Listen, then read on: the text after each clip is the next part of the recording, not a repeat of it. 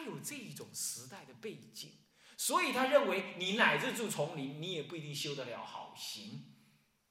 这种情况，你只有关起门来，好好的念佛，你知道吧？人家印光大师是在这种时代佛教的背景底下讲这种话的，乃至对出家人。今天你们在净律佛学院学佛院，有没有法位？没有。有没有三餐问题？没有。有没有战争问题？没有。有没有地地地震问题？有一点。就这样而已。你还单念一句佛名吗？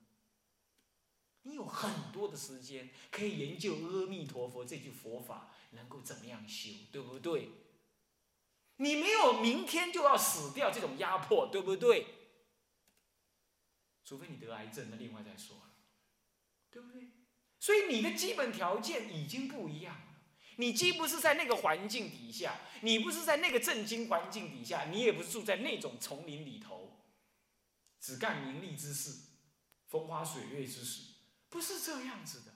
所以印光大师叫我们那样做的那种条件已经不再存在了。那你就要把佛法回到正常道来，他那个是特意方便道，在那个时代所说的应机法门，这就是以缘起的立场来看待佛法红传的观念。那你说，嗯，要是这样子的话，那印光大师所说都没有用，怎么可以讲没有用？有智慧的人。说你用说，哎 A 就做不会做 A 解，说 B 不会做 B 来。他说 A，人家会知道 A 是什么意思，背后有很广泛的意思。说 B 有很广泛的意思。他不会说东边做东边解，西边做西边解。印光大师教我们这样，我们要怎么做？我们当然也要一心念佛，但是多一点的时间的话，我们也研究一下阿弥陀佛的道理，千经万论当然可以教别人去论，我们呢，我们也得看两经两论，总可以吧？五经一论总可以吧？你不是拿着鸡毛当令箭，把他的话听死了？为什么？因为他的话有历史的背景的，你可以听。但不能够全然的用话的表面来听，这就是古德说的“一文解义，三世佛缘”古德讲经说法一定有时代背景的因缘，研究他的历史，研究他那个历史的背景，你能够更了解这位古德真正的原因是什么。偶益大师说啊，说这个。四教一出，天台教法就要换。中呃，这个这个，哎哎，那个什么，碧岩路还是哪一部路一出，哎，这个这个这个这个禅宗就要衰。呃，这个呃这个支持记一出，呃，这个呃绿中就要衰。你不要又拿鸡毛当令箭，看到人家在研究支持记，你就这么说啊？这个欧一大师说的。这个知识记一出，这个绿中就要衰，你要研究正好衰，呃，是不是啊？那么呢，那那看中经，呃，看那个什么碧岩，呃，碧岩录，这个这个这个，呃，这个这个这个禅宗就要衰，那么怎么怎么，呃，那个这个，呃，释教仪一出，天台教法就要衰，所以我们不用研究释教仪，全部弄错了。他老人家自己又造了一部什么教灌纲宗，我告诉你，两个比起来啊，你还是得先看什么？释教义，教官纲中还难懂，因为它太简单了，反而难懂。是教仪啰里吧嗦，但是呢，反而容易，而且注解的人多，你参考的资料反而多。那他说的话错吗？他是有背后的意思，他的意思是说，天台家光说不练，人家的意思是这样。他当时就看到太多天台家的人就干这种事。叫做嘴皮天台，不禅修，是这样吗？你要看那个背景，他老人家在那个背景底下讲那个话，他也很痛恨当时的禅宗的那种不守戒的行为，所以他只字不谈禅。但禅不是禅，不是不是洪水猛兽，禅是中国佛教的特质。禅者佛心也，怎么可以不谈禅呢？所以你把偶益大师话听死了，这就是你没有历史观。你没有历史的角度，你不了解一位祖师在那个时代的工业环境底下，他会特别做什么事？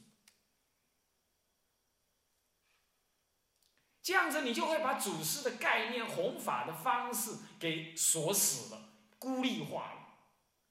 你要知道，连佛陀都有环境因缘的影响来设教，何况祖师？那你了解一个祖师，竟然割裂了那个时代环境的。的的的的影响，而单独看他的教法，一定会偏颇，一定会偏颇。在这种观念底下，我们研究佛教史，就能让我们看待祖师有一个更广更深的角度，能够更完整的来看到一代一代祖师他的时代因缘，他弘法的特质，还有他的功绩。还有它的功，还有它特别的功能，凡此之类，这就是研究佛教史，能够深切的帮助你了解祖师的思想跟修行，同时也就能深化你自己的佛法的教育跟修行。所以，它直接不只是助持佛法的利利益，它直接能够帮助你修行，所以。教务主任呢要我来开这门课，当然啊老戒兄有命不敢违啊啊，但是一方面我也深刻的知道它的重要性，但是我一直很奇怪，我从来没跟他谈过这种事，他怎么会找我讲这门课？我是觉得他太大胆了一点，啊，那什么人不好找？就找我这种我是读理科的，是吧？怎么找到我呢？一定是搞错了。才找我这种人，但是呢，搞错了，他偏偏我刚好对这件事情有兴趣，所以我也就什么，我也就大胆的答应他了。所以未来的四十堂课，我希望我们能够好好的呢，来来做一番呢这个这个啊学习。好，那么这样大家知道的研究佛教史，大体上有这样的利益。那么当然深刻的利益呢，好多，我们呢以后还在谈。还要再谈，那么现在呢，我们就就把这样概念就算是开场白了。这门课的开场白，对一个出家人哦，我讲经说法，我不，我实在是在佛学院里头，全部是对在出家人说。你你有你现场有在家人，你就要当做你是出家人的态度。就是，那么呢，当电视机的人也是一样啊，电视机前面那些居士当然也是这样。你你听这个课，你就要当做自己是个修道人才可以。那么呢，这门课我们到底要怎么上？怎么上讲技术性的，当然也会提到。但是我们说内容会分割成六六大项。第一项呢是历史泛论，就对历史这件事情呢做解释。什么是历史？历史的研究。是是为了什么？那么历史是不是一门科学？如果它是一门科学，又是为什么？如果它不是，是什么？那么如果要让它是科学，又该怎么办？历史有什么办法？研究历史有什么方法？乃至于历史的研究，在人类古文明以来有没有人研究？那么历史的方法怎么演进？人类在历史当中怎么看待历史这件事情？还有，人类可以从历史当中获得什么事情、什么东西？历史哲学的基础是什么？乃至于历史史观是什么？所以，研究历史的角度、根本角度是什么？还有，它历史的研究方法又是什么？它可不可以放出四海而皆准？那么，中国人有关这方面的解答是什么？欧美人士有关刚刚我问这类问题的解答又是什么？还有这种历史史观，还有历史的注重性，注重历史对于今天的佛教，乃至今天的学术，乃至整个人类的思想，有什么影响没有？里头学问是，汗牛充栋。这些书，基本上你读完了，才基本能回答我刚刚问的那些问题。那就完完完完，我要变成历史学家了，我完了，我不过是还是想出家修行，怎么扯了半天上某某法师的课，搞成这样呢？我们也要你搞成历史学家，你不看也无所谓，我只告诉你这件事情，我也不会叫你看，我也不会考你，你懂我意思吗？那起码你要知道书皮是长什么样，对不对？下次你也知道啊，那本书我看过。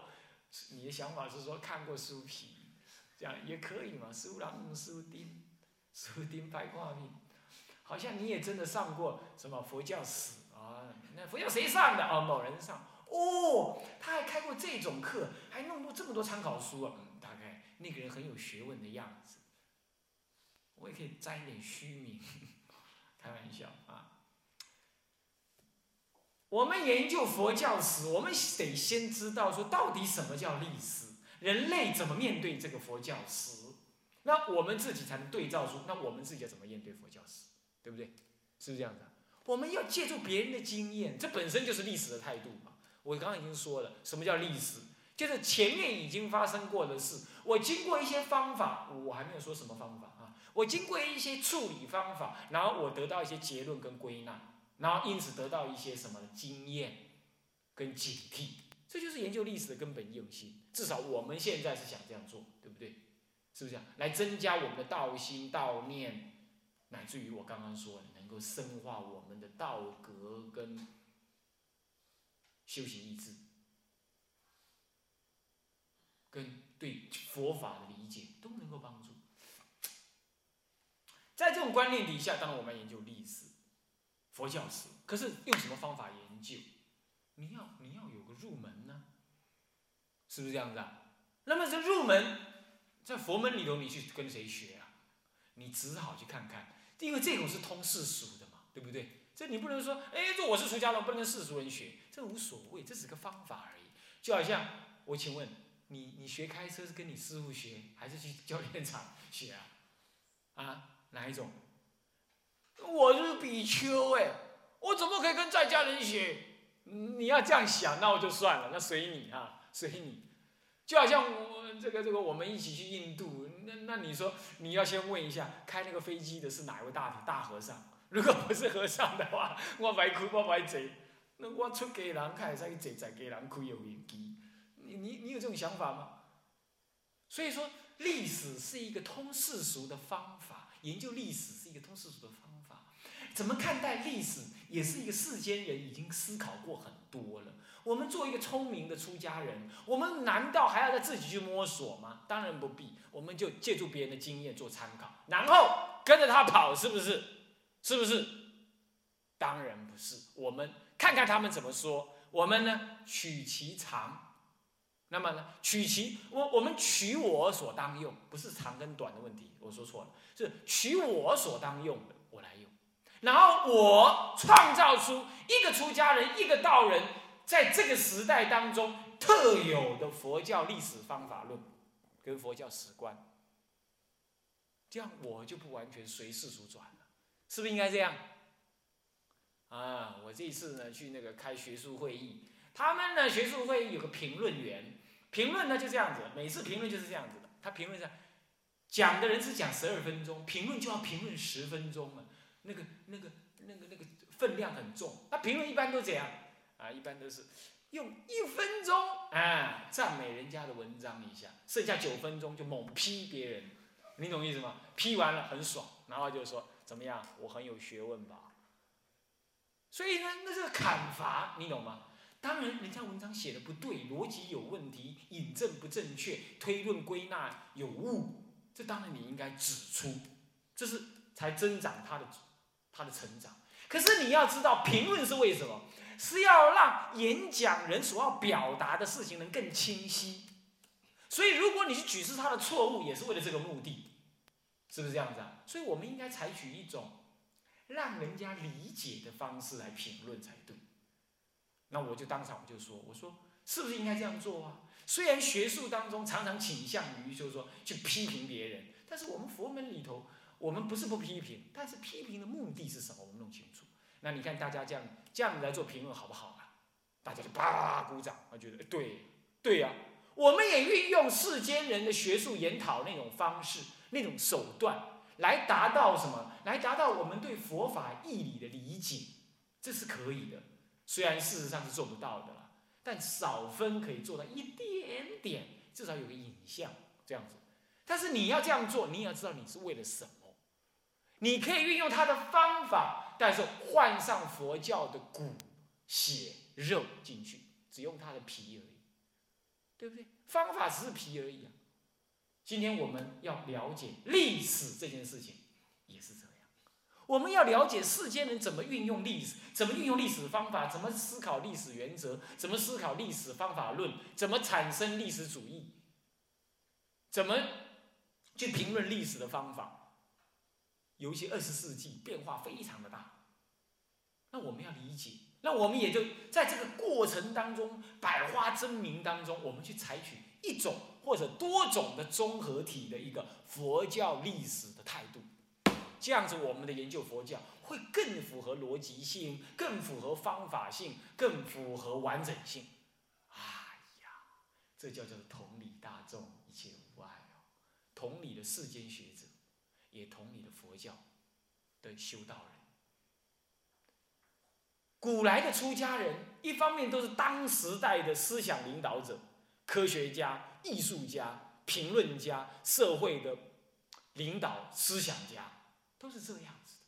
我们今天在思历史课题上面，也应该至少在佛教历史的研究上，有我们出家人道人真正佛教历史的方法跟史观、跟哲学思想、跟佛教历史思想做根基，不能够由在家人来研究。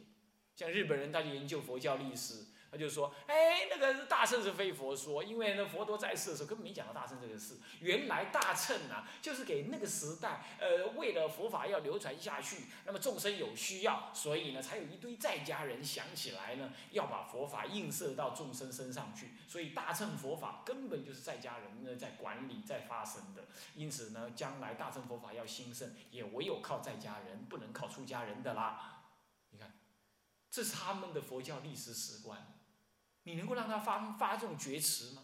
那这样的话，出家人是修道为七众之首，比丘为七众之首，导引在在家人，这本来就天经地义之事。他们为外护，我们为内修众，领导同理大众，一切无碍，这全部都毁了。那出家还有谁要来出家？没有人来出家，谁来证得无生法忍？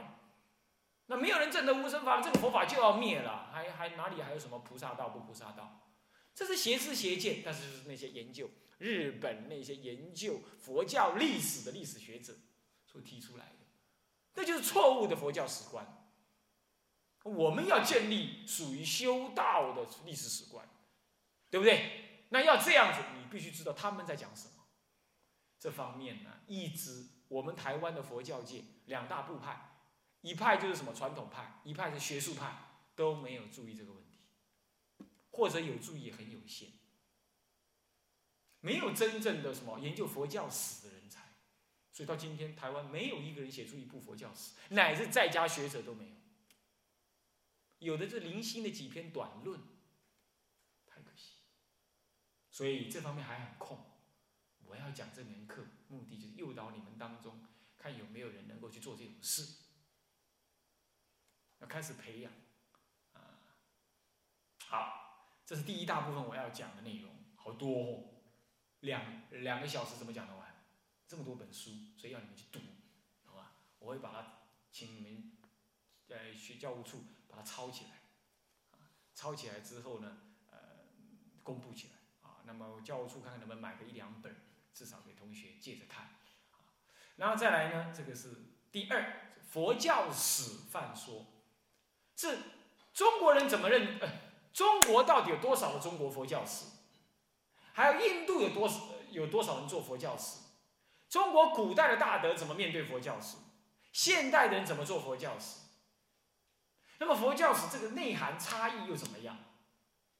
优劣怎么样？价值如何？呃，精确度怎么样？我们要做一个理解，对不对？是不是这样的？其实我们中国也有很多佛教史料，比如《高僧传》、《光弘明集》、《弘明集》，还有《护法传》、《优婆塞传》、《法华传》、《金刚经传》，有没有？你们看过这类传的人有没有？有没有看过？你们什么有有没有人知道什么叫做《法华传》？不知道，就是《法华经》的修持跟红传有关的内容全部搞在一块，就是《法华传》，还好几本。你们大概听过《感应录》吧？对不对？讲《感应录》，你们大家知道，是不是啊？讲《法华传》，你们就不清楚了。其实《法华传》是包括《感应录》在里头。好，这就是佛教史，你要做一个总整理理解。哦，能够做多好啊，我不知道。我自己也忙啊，但是我知道朝那个方向去做啊。佛教史泛说，第二大部门要讲的，可能也是用四个小时左右吧，或多点或少一点。接下来就进入史的概率，鸟瞰印度佛教史，鸟瞰。你们有没有上过印度佛教史啊？还没有，还没有。那我也不打算上印度佛教史，因为因为开的是中国佛教史，对不对？但是你要进入中国佛教史，你不鸟看一下印度佛教，那你怎么接过来？是不是这样子啊？所以这是必要的过程。所以我们会鸟看一下，搞不好一小时或两小时鸟看一下，啊，你搞不好四个小时，最多不超过四个小时一个单元，啊，一个单元四小时这样子，啊，鸟看，然后再来鸟看中国佛教史，中国佛教史鸟看。把整个中国佛教史真正发生的，我们的呃快速的 review 一遍，看过一遍，也是一个小时、两个小时或三或四，最好不要超过四个小时，这太难了。这种讲法最难讲，你要全部吸收了，又把它讲简单的，对不对？最容易讲就怎么样？来翻开第一页，啊，标题念一下来。现在那个呃，这个某某师来站起来念，好停，哎，这段有没有问题？来，我们告诉你啊，这段大意是讲这样这样，好，翻下一页，就这样讲法，啊，这样讲法那也可以啦，讲经可以这样嘛，对不对？是不是这样？这个是不能这样讲。好，中国佛教史你要看，那么第五部分正说中国佛教史，恐怕要用到呃二十多个小时来讲它。讲完了，那么从什么？从汉、西汉、东汉、西汉末年、东汉、东汉、魏晋南北朝、隋唐宋元明清民国，我会放几个重点呢？魏晋南北朝跟隋唐，这是一个重点。这一大段时间呢，前后一千多年，一个重点。然后第二个重点，民国初年，第二个重点啊。然后最后呢是第六大比劫分支，总结中国佛教以瞻未来，可能用一节课或两节课，懂我意思吧？来做这个学这个讲座的全部结束，讲六大部分，有没有记起来？啊，我昨天搞到两点钟，两点多，地震我都不知道啊，然后我本来要打电脑把它写出来，实在没办法。所以你们用抄的就好了啊，就是要讲这六大项，这样知道吧？OK，好，那么我们今天先上到这里。向下文长，复以来日来回向。我们先发菩提心哈，跟我念：众生无边誓愿度，烦恼无尽誓愿断，法门无量誓愿学，佛道无上誓愿成。出家人每天都要三皈依，时时要皈依佛、皈依法、皈依僧。哈，自皈依佛，当愿众生体解大道，发无上心；自皈依法，当愿众生深入经藏，智慧如海；自皈依僧，当愿众生同理大众，一切无碍。总回向，愿以此功德，庄严佛净土，上报四重恩，善下济三途苦。若有见闻者，悉发菩提心，尽此一报身，同生极乐国。南无阿弥陀佛。学种种法门呢，会归一心，即心念佛啊。南无阿弥陀佛。南无阿弥陀佛。